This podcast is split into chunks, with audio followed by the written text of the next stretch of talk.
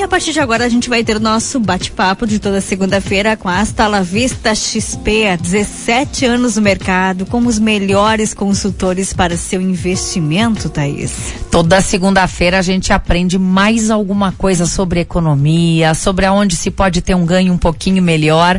Então nós vamos conversar agora com o Tiago Dalacorte, que é sócio e assessor de investimentos da Asta La Vista XP aqui em Passo Fundo. Boa tarde, Tiago. Bem-vindo mais uma vez.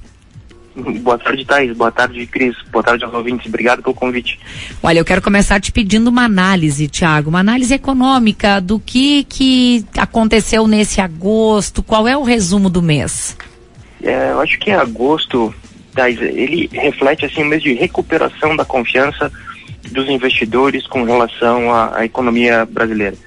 Nós passamos por um semestre, esse primeiro semestre é muito difícil em termos internacionais nós tivemos todo esse cenário de uma recuperação da pandemia, é, uma reabertura já acontecendo num cenário de, de um contexto de guerra, é, a China com uma política de, de Covid zero e agora passando por secas severas, tanto na China quanto na Europa.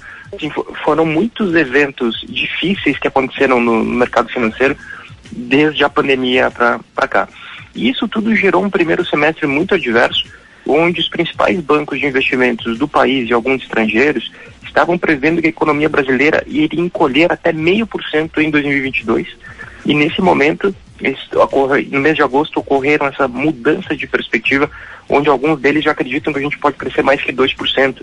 Então foi final de julho, esse mês de agosto foi uma virada de chave muito forte para os mercados financeiros. É, muitos dados importantes que voltam a trazer principalmente a confiança para o investidor estrangeiro, é, trazer é, dinheiro tanto para renda fixa quanto para renda variável é, aqui no Brasil. Um deles é o próprio recorde de arrecadação fiscal, em percentual do PIB que nós estamos observando. É, os dados né, que, nós, que nós observamos aqui a 2022, eles chegam a 23% do PIB em arrecadação federal. Então, é o melhor resultado de 2005 é, é, para cá. É, o PIB acumulado no primeiro semestre do Brasil, ele está entregando com as projeções 4,7, está superando Canadá, Itália, Alemanha, Reino Unido, Japão, França, que ainda estão crescendo, né, e batendo muito forte em Estados Unidos, que está encolhendo 1,2%, e China, que vem encolhendo 2,5%. Tá certo. É, o Brasil é, além dessas surpresas positivas, nós podemos ver toda essa criação líquida de empregos, né? Então, isso tem animado muitos mercados e investidores, tá isso? Tiago, passado agosto, você já trouxe aí o contexto. Eu te pergunto o que, que a gente pode esperar desse setembro que está só começando. Para o Brasil, nós estamos recebendo muito investimento estrangeiro, tem muita entrada de dólar no país, é, principalmente pelas exportações que seguem aquecidas e uma operação que é interessante para que os nossos investidores locais eles prestem atenção no movimento do estrangeiro. O estrangeiro está montando uma operação que se chama carry trade. Ele pega dinheiro fora do país, ainda a juros mais baixos que no país, que no, que no Brasil, traz esse dinheiro para cá e aplica aqui e ganha essa diferença. Né? Essa operação então se chama carry trade, está acontecendo muito em função da expectativa de que ocorra uma redução, esse cenário que nós estamos vendo de julho e agosto de deflação, ele siga de inflação mais moderada daqui para frente, abra um cenário de redução de juros e o estrangeiro não quer perder isso. Além de investimentos diretos, compra de ações, tudo isso né, tem como base essa melhora do quadro fiscal brasileiro.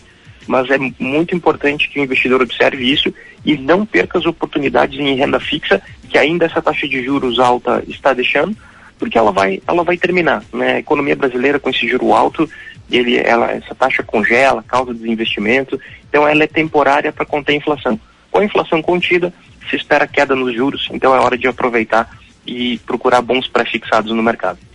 Nesse contexto uh, de diminuição, né, de queda de inflação, para quem tem aquele valor que talvez é pequeno, Tiago, nem é tão significativo e também não quer correr riscos, que outra recomendação você daria?